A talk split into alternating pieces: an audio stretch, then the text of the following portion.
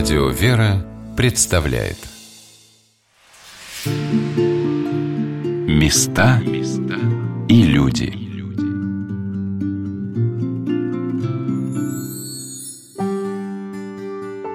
Вы не замечали, что все события нашей жизни случаются удивительно вовремя? Можно придумывать и строить планы на год вперед, а настоящие встречи происходят тогда, когда мы к ним максимально готовы – те встречи, которые меняют нас, наши взгляды, нашу жизнь. Здравствуйте! У микрофона Анна Шалыгина. Сегодня мы отправляемся за уральскими самоцветами в предгорье Урала, где дорога от аэропорта в сторону города Орска усыпана яшмой. Ночной самолет из Москвы в город Орск как будто перенес меня в совершенно другой мир – Сияющий на солнце снег покрывал бесконечный простор невысоких холмов, перетекающих один в другой. Мне казалось, что из московских новостроек я попала в какое-то неземное, космическое пространство, где доминирующим является чистейший белый цвет, переливающийся новогодним фейерверком. Ранним утром мы ехали по трассе Орск-Оренбург все вместе, в одной машине. Владыка Орской епархии, епископ Ириней — с водителем, оказавшимся священником, и ребятами с портала «Приходы.ру», с которыми мы приехали знакомиться с епархией, образованной пять лет назад. За окнами было минус 25 градусов. Но когда мы добрались до небольшого поселка Сара, было такое ощущение, как будто мы приехали к морю. Крохотные домишки, почти все в снегу. Все сверкает. Жарко, радостно. На маленькой колокольне, устроенной в огороде, звонят колокола и колокольчики – а на пороге большого деревенского дома стоят такие прекрасные старушки с хлебом, солью и встречают владыку. Все как-то скоро переходит служение литургии, а мы стоим в сенях, где на стенах висят фотографии, и рассматриваем их с милейшей старостой этого прихода Галиной Васильевной Нехорошевой. Это последний священник, который служил в нашей церкви в Петропавловской. Церковь была здесь большая, Петра и Павла. И село называлось Петропавловское. Когда разоряли все церкви, всех поснимали. Вот этот вот человек, он при нем диаконом был. Ему три года дали высылки в Казахстан, а священнику 12 лет Соловков. Он там служил и там остался, и там похоронен. Это он, вот наша церковь, а вот это ихняя там церковь. В общем, разогнали всех. Церковь растащили по бревнышку, деревянная была церковь. Дома построили, бани там, что из них. И остался там на том месте, где был храм, остался дом, была церковно-приходская школа. Потом его под жилье отдали. Ну вот мы, когда открыли вот этот приход, да, с Божьей помощью, вот там на том месте поставили поклонный крест. Ну и теперь вот каждый праздник на Петра и Павла после литургии в храме ходим к поклонному кресту на место бывшей церкви. Галина Васильевна рассказала, как богомольные бабушки, когда рядом с разрушенным храмом обнаружили могилку, в которой были похоронены священники, бережно собрали косточки и перенесли их на сельское кладбище, где поставили крест и там молились. А потом, спустя годы, образовалась небольшая община. Стали ходить по домам, спрашивать, у кого можно собираться, молиться. И вот он нашелся. Этот дом Божий. В общем, история нашего села богатая намоленная. Мы когда организовали, то пустовала квартира, арендовали. А потом собирали два года деньги и по дворам ходили. И вот наши землевладельцы нам жертвовали, батюшки наши тоже за требы брали, копилочку все складывали, мы выкупили этот домик, он наш. Сейчас по селам финансово невозможно построить храм. Если храм построить, надо батюшку содержать, а все-таки село нищает, Наши батюшки вот с Медногорска нас окормляют. Раз в месяц приезжают. И на праздники на большие обязательно. Нам достаточно у кого что наберется, какие требы. То крестить, то там отпевать, причащаться. Вот мы раз в месяц причащаемся. Батюшки хорошие у нас все. Когда видишь лица этих людей, переживших войну, бабушек, которые после божественной литургии и плакали, и смеялись, и говорили, что такая служба, что после нее можно и умереть, ты совершенно иначе начинаешь оценивать дни твоей жизни. Там было много чудесных юных старушек, с которыми получилось поговорить. Одна из них — баба Нина.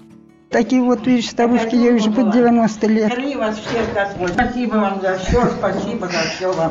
Спасибо и храни вас всех, Э, Господь. Так и молимся. Каждый выходной или каждый праздник, какие вот большие праздники бывают, всегда собираемся. Сколько бы нас там не было, двое или трое или четверо, сколько вот. Ну, бывает человек по 10.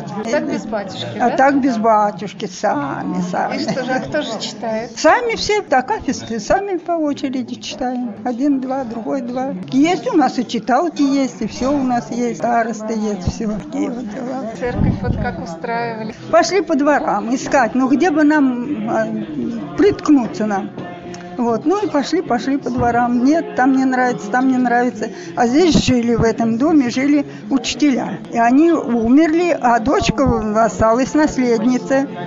Ну и мы пошли э, к этой вот самой к дочке, говорю, Вера Викторовна, ты нас не пустишь помолиться. Она говорит, да пущу. Ну и так стали, стали молиться, стали не, не хуже люди, стали как приходить, стали жертвовать. Сразу-то у нас ничего не получалось. А потом постепенно, постепенно набрали немножко, ходили по поселку, собирали деньги. И так вот мы вот это выкупили. А иконочки вот как А иконы как? Вот это вот э, иконостас большой, это нам помог от серии Кваша. У них там был художник Медногорский. Мы сами купили вот эти вот э, полотна им, дерево-плиту. У нас художник был там, вот нам написали вот эти вот. Сразу они повесили в себе, новая церковь была в Объюжном. Там висели, а потом вот все перевесили сюда. А вот эти вот маленькие иконы, это мы повырезали из, э, это из календарей. А потом батюшка осветил вот это все, а потом дарили нам. Так вот постепенно, постепенно. И у нас, можно сказать, только маленький храмик. И вот так мы и живем. Сердце радуется, особенно вот когда, ой, я же говорю, мне прям вот, вот до того вот, э, что все вот там у меня прыгало, вот до того я так рада, до того рада, что вот как начали петь, как вот этот, ой. Баба Нина рассказала, что за эти пять лет владыка Ириней приезжает к ним уже седьмой раз. Но как общается архиерей с местными старожилами, судите сами. А он у нас он простой, владыка. Поэтому я с ним свободно говорю. Как первый раз встретили, то же самое. А сейчас он уже у нас как бы не седьмой раз вот приезжает к нам. Он посещает нас, дай бог ему здоровья. Мы много от него черпаем. Очень хороший у нас. Он считай как путеводитель. Мы его любим, добрейший он. Хороший у нас владыка. И батюшки хорошие вообще. Когда он приезжает, это радость духовная такая. Дай бог ему здоровья. Молодой, энергичный. Частенько он у нас бывает. Мы рады всегда. Как праздник ждем. Мы уж старенькие вроде так. Нам это хлопотно, но все равно это радостно. Это хлопоты такие радостные. Деревенский народ, он хлебосольный народ как-то вот. Простой такой. Все только клич. Все прям скопом. Что принесли, наготовили, что. Любим гостей. Как встречают гостей жители поселка Сара Кувандыкского района Оренбургской области, мы испытали в полной мере. Угощения, особенно грибы и соленья, были настолько вкусными, что я забыла про диктофон. Но записать, как поют эти русские женщины, такие же добрые и открытые, как и во многих городах и селениях, я все-таки успела. Довольна я своей того, что пройдена не жаль. Но как мне хочется порой уйти в безоблачную даль. Поговори со мною, мама, о чем-нибудь поговори. До звездной полночи, до самой, Мне снова детство подари. Вы никогда не думали о том, каким бы вы хотели видеть архиерея? Что самое главное, он должен и может сделать для людей, которых ему верил Господь. В Орске, везде, где бы мы ни были, мне казалось, я это понимаю. Рядом с владыкой Иринеем все люди раскрываются с самых лучших сторон. Они удивительно открытые, легкие, радостные. Им ничего не мешает быть самими собой. И в то же время все совершенно разные. Но каждый, кого я спрашивала о том, каким вы увидели владыку, Все как один говорили, он такой простой.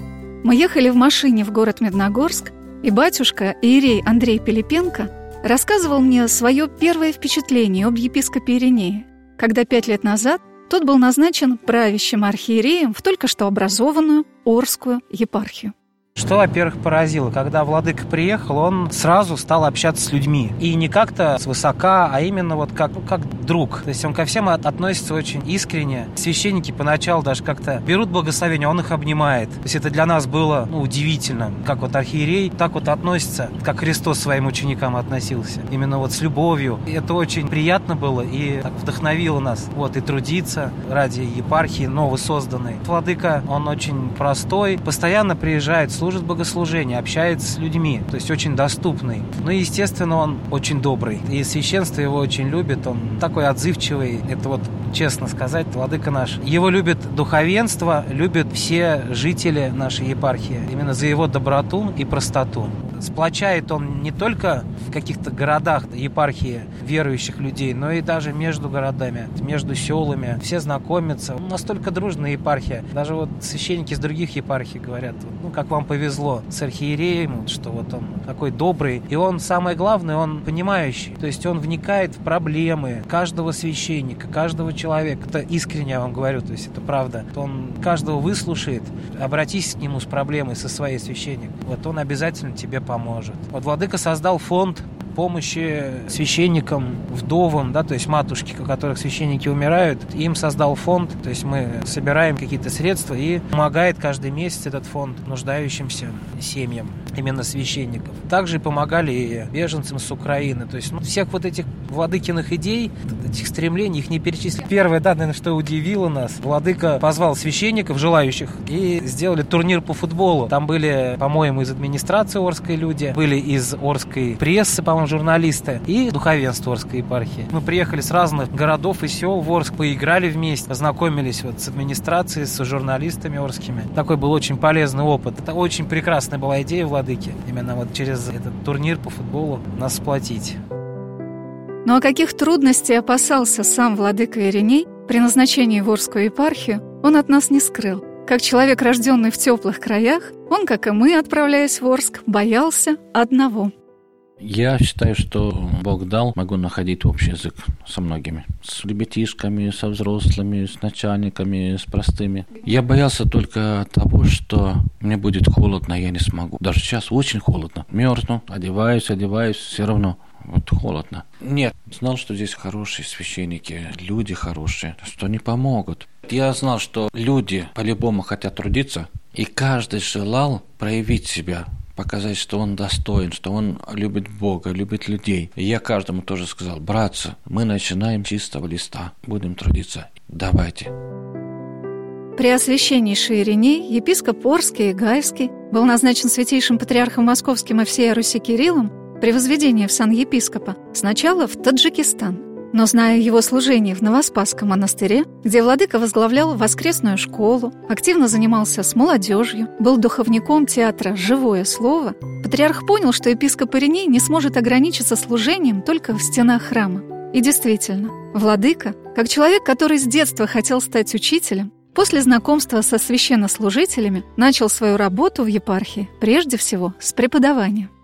Зная о том, что мне предстоит ехать туда, где никого не знаю, незнакомый край, незнакомые люди. Мое служение незнакомо, посчитал уместным взять и читать духовной семинарии города Оренбурга курс миссологии и узнать поближе, чем занимались, как строили свое служение, проповедь миссионерскую апостола и их последователи. А если вы откроете оглавление книги епископа Иринея, предложенной для изучения по курсу социологии, который владыка ведет в Орском педагогическом институте, вы очень удивитесь. Какие только вопросы не попали в сферу рассмотрения. Суррогатное материнство, эмиграция в Европе, успехи на Олимпиаде и 1917 год, история и образование России. Название книги говорит само за себя – религиозный взгляд на ключевые проблемы современности. Зная о том, что лучшие преподаватели, хорошие студенты Восточного Оренбуржья поступают в наш Орский педагогический институт, поговорил с ректором между епархией и институтом был подписан договор о совместной работе. Я устроился как преподаватель исторического факультета. И вот по сегодняшний день, пятый год, преподаю в этом учебном заведении. Читаю курс социологии, религиозный взгляд на современные вопросы общества. Курс вызывает интерес. Смотрю по реакции студентов, преподавателей. Студенты полюбили этот курс они посещают, приходят студенты других факультетов, других курсов. Они не боятся спорить, но только должны иметь точку зрения, должны обосновать свои взгляды, если они не готовы соглашаться с моим мнением. Владыка Ириней с огромным уважением относится к своим учителям, главными из которых были, конечно, его родители, а затем, когда он вместе с ними стал приезжать в Троице Сергиеву Лавру, и лаврские духовники, и педагоги семинарии и академии, где он учился. Был направлен туда нынешним митрополитом Ташкентским Викентием, на тот момент епископ Бендерский в Молдавии. Этого человека я знал давно, лет 14-15, когда первый раз оказался в Лавре. Мои родители взяли с собой. Это было что-то необычное. Паренек с деревни, с Молдавии, уехал в столицу. Этому человеку благодарен, помог. С одной стороны дал направление, с другой стороны, будучи студентом, помогал и деньгами, и советом. В семинаре учась, уже было понятно, что стану монахом, готовился к этому. Был духовник. Сразу в 14 лет попал к отцу Науму, к которому ходили мои родители. В семинарии стал близок профессору Осипову. Благодаря этому человеку любовь к науке, книгам еще больше появились размышления. Кроме того, профессор, дорогой, научил меня думать, принимать решения, давать оценки не спеша, ставить себя на место другого человека, подумать, какие аргументы я привел. Объяснял, что, возможно, сегодня нужно сеять, а плод появится не сразу – когда мы прибыли в город Медногорск, сначала мы попали в храм святителя Николая Чудотворца в поселке Заречный. И войдя внутрь и увидев огромное количество таких старинных икон, не отрываясь от них, мы слушали тихий, проникновенный рассказ о храме его настоятеля, отца Андрея Пилипенко. Как когда-то, еще в 30-е годы, верующие люди Медногорска строили себе храм, а потом тех, кто принес по два бревна, посадили на два года, тех, кто пять, на пять лет – и вскоре его отобрали. А в большом доме, где мы стояли, собиралась община верующих, и в 1946 году этот молитвенный дом смогли зарегистрировать как храм. И вот с этих самых пор храм не закрывался.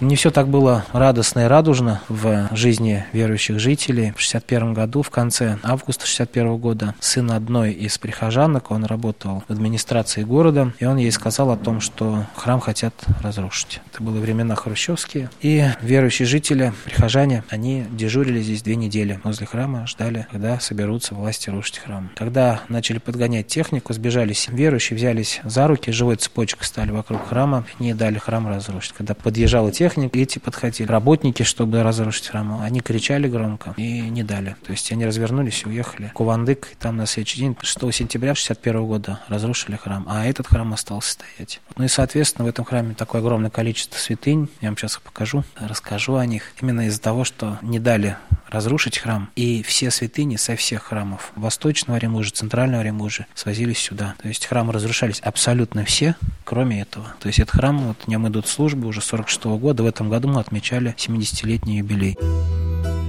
Первая икона, которой подвел нас отец Андрей, наверное, самая почитаемая на Урале. Это Табынская икона Божией Матери.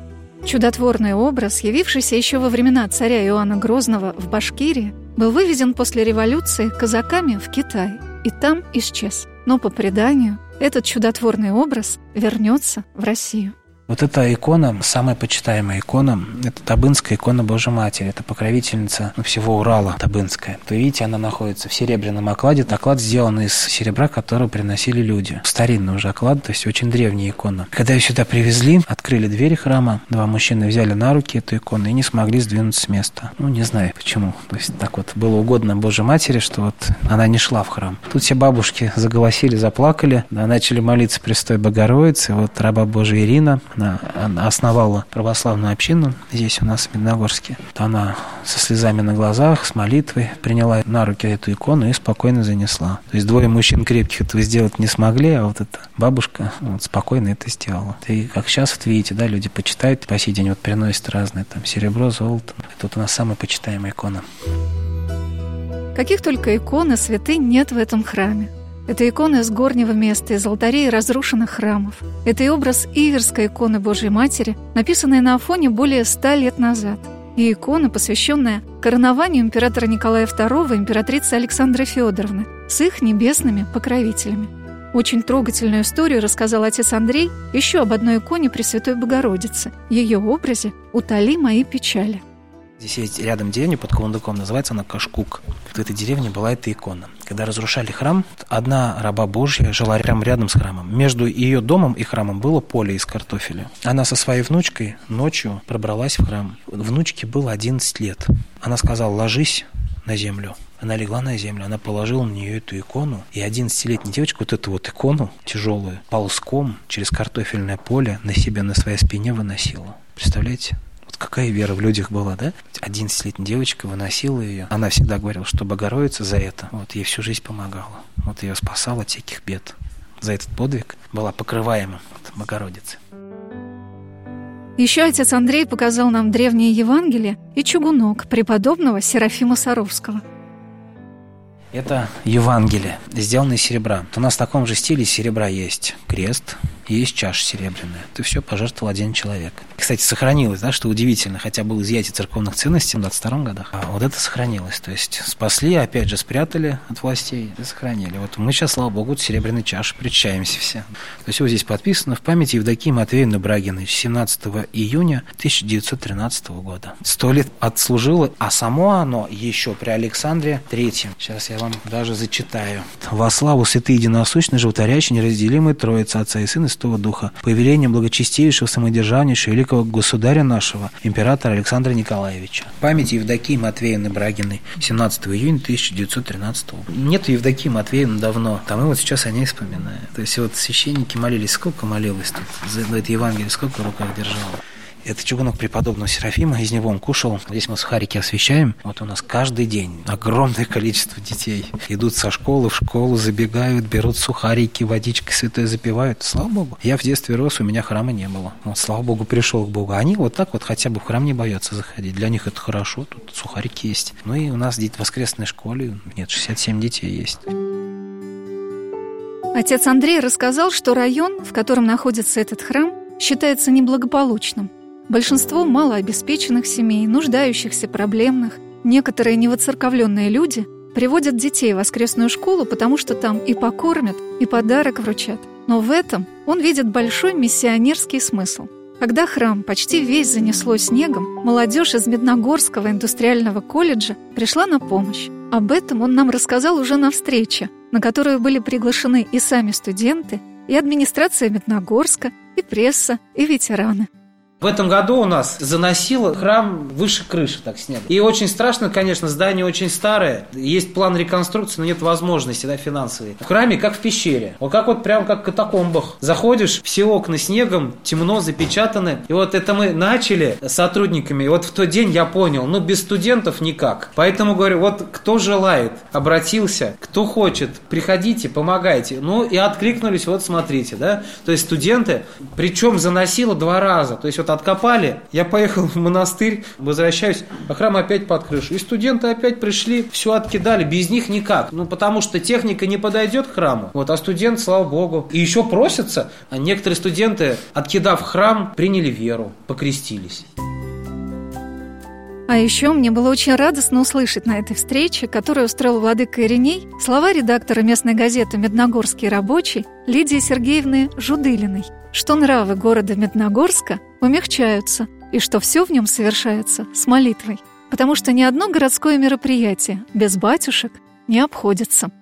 Мне кажется, что у нас сегодня наши приходы, особенно это в последние годы стало заметным, стали огромной частью вообще духовной жизни нашего города. У нас православные наши батюшки, они везде, они в техникуме, они в колледже, в индустриальном, они в медицинском колледже, в школах, они в нашем профилактории, на праздниках, на всевозможных. И мне кажется, как бы нравы умягчаются в городе Медногорске благодаря этому. Как бы повышается и уровень культуры, даже бытовой отчасти. Дети приобщаются и к вере, и к исконным христианским вот этим вечным ценностям.